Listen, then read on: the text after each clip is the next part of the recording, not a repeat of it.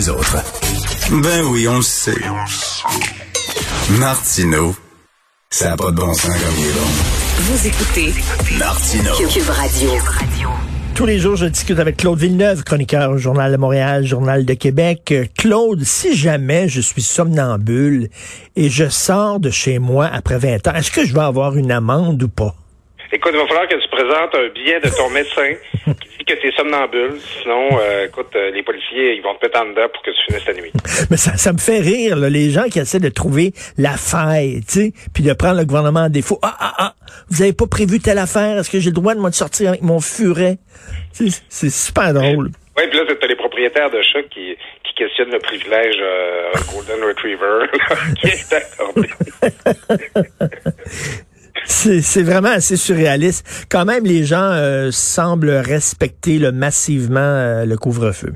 Oui, oui, oui. Puis, euh, tu sais, c'est, le sujet de ma chronique d'hier matin, c'est que je parlais un peu, moi, ce que, en fait, c'était, mon rédacteur en chef euh, demandé de regarder ça. Parle-nous de la première nuit de confinement, Claude, de, couvre-feu, comment ça se passe. Puis moi, dans mon quartier, ce que j'ai remarqué, c'est que à 8 heures, tout le monde est sorti sur son perron sur son balcon. Comme si c'était le bug l'an 2000. Là. Les gens se demandaient s'il allait se passer Oui. quelque chose. Là, ben, les voisins s'interpellaient, puis là, ça fumait une cigarette, puis tout ça. Puis aussi, à cette heure-là, à 8 heures, tous les chiens ont eu envie de caca en même temps. Dans ma rue, tout le monde est sorti avec son chien à 8 heures. Tout d'un coup, pouf! puis là, ça s'interpellait. Puis, hey, je peux-tu te l'emprunter, ton chien? Je peux-tu me le louer? Puis là, les, les chiens jappaient, tout ça. Et c'est un petit peu l'esprit dans lequel j'ai écrit ma chronique. Mais après que j'ai envoyé mon texte, je suis ressorti. Puis là, c'était le calme plat. Ça a été comme ça toute la nuit. Puis c'était comme ça la nuit derrière aussi. Tu sais, moi, j'étais un peu couche tard. Euh, tu sais, tu, sens une espèce de quiétude étrange dans la ville, une espèce de silence. Euh, je pense qu'au-delà de l'événement qui nous perturbait un peu de savoir qu'on était en couvre-feu, euh, la mesure là, est largement respectée par les gens. Mais, mais bon, les autos qui roulaient avant le couvre-feu, qui roulaient sur les routes après 20 heures, y allaient où ces gens-là? Ouais, ben c'est ça. Hein? C'est euh, bon, il y a- c'est évidemment il y a les travailleurs des services essentiels, Ben oui. les gens qui se rendent peut-être dans les hôpitaux pour travailler. Soit des livreurs aussi, là, les petites voitures là, DoorDash, puis euh, Uber, Uber Eats, puis euh, le, casse-croûte du coin qui se promène là, puis qui, qui contrôle la place. Mais c'est ça, tu vois les euh, les autos passer en trombe là, comme s'il n'y avait pas à se faire pogner. La nuit passée, même vu quelqu'un passer en trottinette là, à- autour de minuit. Là, tu demandes- tu demandes toujours c'est quoi l'histoire de ces gens-là. Là? Qu'est-ce qui se passe? Est-ce qu'ils sont en retard? Est-ce qu'ils ont une bonne raison pour être dehors? On devient un petit peu senteux. Là. Je, un de mes amis à qui je racontais ça me comparait au personnage de Marie-Lise Pilote là, euh, avec Ben oui. la, la méchante là, qui, euh, qui est déguisée en mur de briques. Là. On, se demande, on se demande où ce qu'ils vont ces gens-là. Espérons qu'ils vont pas faire des rassemblements privés parce que c'est précisément ce qu'on veut empêcher avec cette nouvelle euh, décision-là. Et écoute, tu dis que tu es un peu tanné des gens qui euh, mettent, euh, pointent du doigt ceux euh, qui font comme s'il n'y avait pas de pandémie, ceux qui agissent comme s'il n'y avait pas de pandémie, ceux qui ont fait des rassemblements, ceux qui ont fait des soupers, puis que là, on, bon, on les, euh, on les condamne, on les accuse d'être irresponsables. Tu un petit peu tanné de ça. Ben, en fait, je, que je suis tanné de, de- qu'on décrive le moindre comportement, euh, disons, à risque ou risque qui respecte pas les règles, comme un acte d'individualisme extrême, là, comme justement là, comme quelqu'un qui fait comme si de rien n'était. Je voyais hier, je veux pas le blâmer, là, de Mathieu Simon, qui est le, le chef des soins intensifs à l'IUCPQ ici à Québec. Je viens, je viens d'y parler tout juste, là. Ah ben c'est un peu notre François Marquis à nous à Québec. Et euh, les euh, les euh, bon il dit il dit on a une augmentation des cas. Il dit il y a eu près de 50% des gens qui ont fait comme si de rien n'était dans le temps des fêtes. Je puis qui, qui ont fait des rassemblements privés. Je vais mettre un petit bémol, c'est qu'il y a le sondage léger qui parle de 46% des Québécois qui ont quand même participé à des rassemblements. D'abord de ce 46% là, il y a les, les personnes seules avaient le droit de se rendre chez quelqu'un, ça c'était pas interdit. Mmh. Mais ensuite, ben, sur le, euh, même pas que, sur l'ensemble des Québécois, c'est 33 des gens qui, ont- qui disent qu'ils ont participé à un seul rassemblement. Puis là, on dit, ces gens-là ont fait comme si de rien n'était. Euh, ils sont réunis quand même pour le temps des fêtes. Euh, je sais pas pour ces gens-là, mais moi, faire comme si de rien n'était durant le temps des fêtes, là, c'est participer à cinq ou six rassemblements de 10 à 30 personnes. C'est ça mon temps des fêtes comme si de rien n'était. Alors, il y a des gens qui ont fait une petite incartade, qui ont fait un petit souper, puis c'est dangereux, puis ils auraient pas dû. Puis c'est par là que le virus circulé, c'est vrai. Mais je trouve que à parler d'un comportement comme celui-là, en disant c'est faire comme si de rien n'était, c'est un acte d'individualisme extrême, on se rend pas compte justement que ce qui est grave, c'est pas le, le- les, les cas visio qui font comme si de rien n'était. Ce qui est problématique, c'est le petit comportement qu'on juge là, comme la, petite exception qu'on s'accorde, la petite chance qu'on prend, c'est par là qu'il passe le virus. Alors c'est dans le geste banal, le geste qui est pas mal intentionné, qui, qui c'est ça qui nous met dans le trou et qui cause des éclosions. Alors je trouve que tu sais, quand tu parles d'un geste individualiste, quand tu parles d'un geste là, qui serait aussi grave que ça, personne se sent concerné, personne pense que tu parles de sa petite incartade à lui, alors que c'est elle qui est dangereuse. Tout à fait, mais bien, bien, en même temps, il y a rassemblement et rassemblement. Tu sais. Il y a des gens qui pouvaient être, euh, je sais pas, 10 autour d'une table, le party puis tout ça, mais si jamais, euh, bon, euh, un gars, sa femme, reçoivent leur fille qui a, qui a 25 ans, qui vit en appartement, elle arrive, elle porte le masque, en rentrant, elle s'en à l'autre bout de la table, elle s'assoit, toi, t'es avec ta femme, t'es à l'autre bout de la table, il n'y a pas de contact, tu manges, tu jases, puis après ça, elle se lève, puis elle s'en va.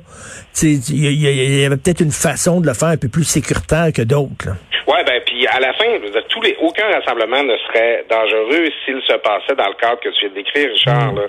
C'est juste qu'en pratique, on le sait que euh, tu sais, quand tout le monde se, se retrouve dans la même pièce, euh, parfois l'alcool aidant, euh, on se retrouve dans la cuisine, on se contourne pour faire la vaisselle, euh, on devient plus proche, un moment donné, on se dit Ah, ça fait trop longtemps que je t'ai pas serré dans mes bras, puis allons-y. Puis tu sais, c'est c'est en fait c'est la normalité qui, qui nous euh, qui, qui nous menace présentement. Puis c'est pour ça que c'est dur, c'est pour ça que ça, ça nous joue dans la tête, puis c'est pour ça que c'est contre-intuitif, parce qu'on n'est pas on peut pas faire ce qu'on a l'habitude de faire normalement. Et euh, il y, il y, aurait manière de faire ça de manière sécuritaire, mais on sait qu'en pratique, ça se passera pas comme ça. C'est pour ça qu'on se restreint. Puis c'est dur, c'est vraiment dur. Moi, je, il faut pas banaliser la souffrance que les gens peuvent avoir là-dedans. Puis à la fin, tout le monde a des contextes différents, mais de manière générale, la consigne demeure. On peut pas se rassembler. Il fallait pas le faire durant le temps des fêtes. Faut pas le faire plus. Par contre, je, je- peine à assimiler chacun de ces comportements-là. À, il y a une différence entre s'être rendu chez quelqu'un durant des fêtes et être parti dans le sud pour deux semaines. Et, je, je- ma mère demeure dans une résidence pour personnes âgées euh, autonomes, est en santé tout ça, mais euh, il y a eu des cas de COVID, OK? Fait que là, elle peut pas sortir de sa chambre, de son appartement, là. Vraiment, même pas pour sortir les vidanges, même pas pour aller manger en bas, même pas pour aller au dépanneur, tout ça. Elle est vraiment pognée là. Et euh, je lui parle tous les jours, puis elle dit, je me sens comme une prisonnière. là. Il y a pas vraiment une différence entre moi et quelqu'un qui est en prison. Tu sais, euh, tu sais, tu sais comment c'est les, les, les, les- appartements dans les résidences personnes âgées, c'est des deux et demi, c'est, c'est, pas grand, là. Puis euh, à chaque fois que j'y parle, il me semble que son moral, tu sais, je, je m'inquiète vraiment, c'est pas évident, là, pour ces gens-là. Oui, puis c'est pas drôle. Puis, euh, tu sais, Ouais. moi, personnellement, les journées où je, je fais le plus grognon, là, puis que je suis tanné là, de ma, ma petite assignation résidence personnelle, ben, je pense tout le temps à des gens, là, tu sais, que ce soit en résidence pour personnes âgées où les gens ont, ont encore moins de liberté, à des personnes qui peuvent rester dans des petits appartements, des petits studios, là, avec une, une fenêtre qui donne sur un mur aveugle, là, tu sais, c'est, y a, y a- c'est le, le confinement dans une maison de campagne, ce qui est pas mon cas, je précise quand même, c'est pas la même chose que le confinement dans une, dans un petit appartement de résidence personne âgée. Fait qu'on il faut toujours se consoler un peu comme ça en, en- en se disant qu'il y a des gens pour qui c'est pire. Puis euh, à la fin, c'est- pour ça aussi qu'on fait tout ce qu'on fait, c'est que tu sais, je, je vois beaucoup de gens là qui euh, qui, euh, qui jettent là, les, les personnes âgées, les personnes vulnérables de l'autobus. Ah, on a juste à isoler les plus vulnérables, puis il n'y en aura plus de problème. Ah oui, mais c'est un peu, là, je dirais, je- on peut pas dire on va se protéger de la maladie en enfermant nos vieux puis en jetant la clé, là. Tu sais, c'est... euh, mais il faut qu'on sorte collectivement le virus de la circulation pour permettre à tout le monde, dont ces gens-là, de reprendre une vie normale. Mais tu sais, les chiffres, il y a tant de cas, tant d'hospitalisations, tant de décès. Moi, j'aimerais ça savoir l'âge de ces gens-là, euh, leur état de santé, euh, c'était-tu dans des CHSLD, tu sais, d'avoir un peu plus de détails. Parce que, bon, me dire, il y a tant d'hospitalisations, tant de décès, oui, mais qui est mort? Je dis pas qu'il y a des morts qui sont plus acceptables que d'autres. Mais si on se rend compte qu'effectivement, c'est encore surtout les personnes âgées, les personnes qui sont pas en santé, les gens qui vivent dans des CHSLD, ben, c'est pas la même situation que si tout le monde était vraiment euh, vulnérable.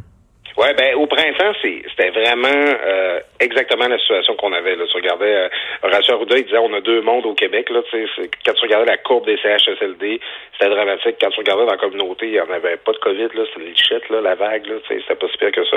Là, on, on comprend que euh, c'est un petit peu plus euh, diffus que ça. C'est que t'en as dans le milieu de travail, t'en as dans les écoles, ça circule plus.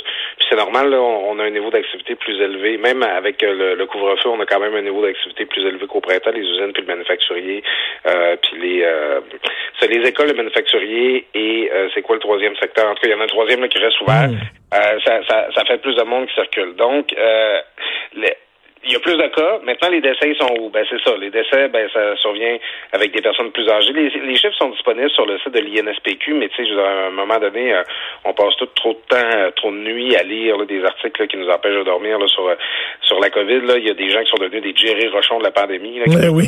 Font des statistiques pendant des heures. mais tu sais, je pense que c'est ce que François Legault nous disait l'autre jour, c'est que c'est 80-20. C'est 80% des cas, c'est sont chez des gens qui sont pas des personnes âgées, mais c'est 80% des décès qui surviennent chez les personnes âgées. Mhm. Mais, mais cela, dit, un couvre-feu, c'est bien beau, mais ma fille est allée euh, au, euh, au parc La Fontaine euh, ce week-end, puis elle m'a envoyé une vidéo, elle a filmé, là. Elle a dit, papa, à quoi ça sert d'avoir un couvre-feu le soir si dans la journée, de toute façon, les gens sont les uns par-dessus les autres. Puis elle, a filmé le parc La Fontaine. Écoute, c'était comme une journée ordinaire. Les gens étaient super collés. Là. Je comprends que tout le monde va au parc pour faire une marche, mais tu te dis, ben là, tu sais, OK, bon, après 20 heures, euh, on a un couvre-feu, mais avant, il faut respecter une certaine distance aussi. Oui, ben c'est toujours ça le risque. Moi, je, avant l'entrée en vigueur du couvre-feu, samedi, j'allais me faire une grosse épicerie, puis euh, c'était noir le monde. Là. Il y avait beaucoup, beaucoup de gens dans l'épicerie. Tu sais, je me suis, puis je me disais ça, je, ouf, je me suis mis beaucoup plus à risque euh, présentement euh, en venant faire l'épicerie maintenant que euh, j'aurais pu l'être ce soir en, ne faisant pas de rassemblement parce que tu, moi, moi j'en fais pas. Puis c'est ça, c'est qu'en restreignant les heures d'ouverture des commerces, ben tu trouves à créer une pression où il y a plus de gens qui vont vouloir être dans le commerce dans les mêmes heures. Tu sais, c'est. Hmm. Est-ce que en créant c'est comme une, comme un, mettons que tu tiens une poignée de sable dans tes mains, Richard, plus tu serres, plus, plus le sable coule. Euh, tu sais, en, en, restreignant plus, en mettant plus de limites, est-ce que tu trouves pas à mettre plus de pression sur d'autres lieux d'éclosion? Moi, moi, je suis pas un spécialiste en santé publique, mais c'est toujours une inquiétude que j'ai quand on met de nouvelles restrictions. En tout cas, les gens, c'est certain qu'ils vont, ils s'attendent à des résultats. Parce que si après le, après le 8 février, les chiffres sont pas mieux, les gens vont dire, ben là, c'est pas vrai que j'ai tout fait ça pour strictement rien. Donc, il est condamné à la réussite, François Legault. Merci beaucoup, Claude. Bonne journée. On se reparle demain. Bonne journée à toi, Richard.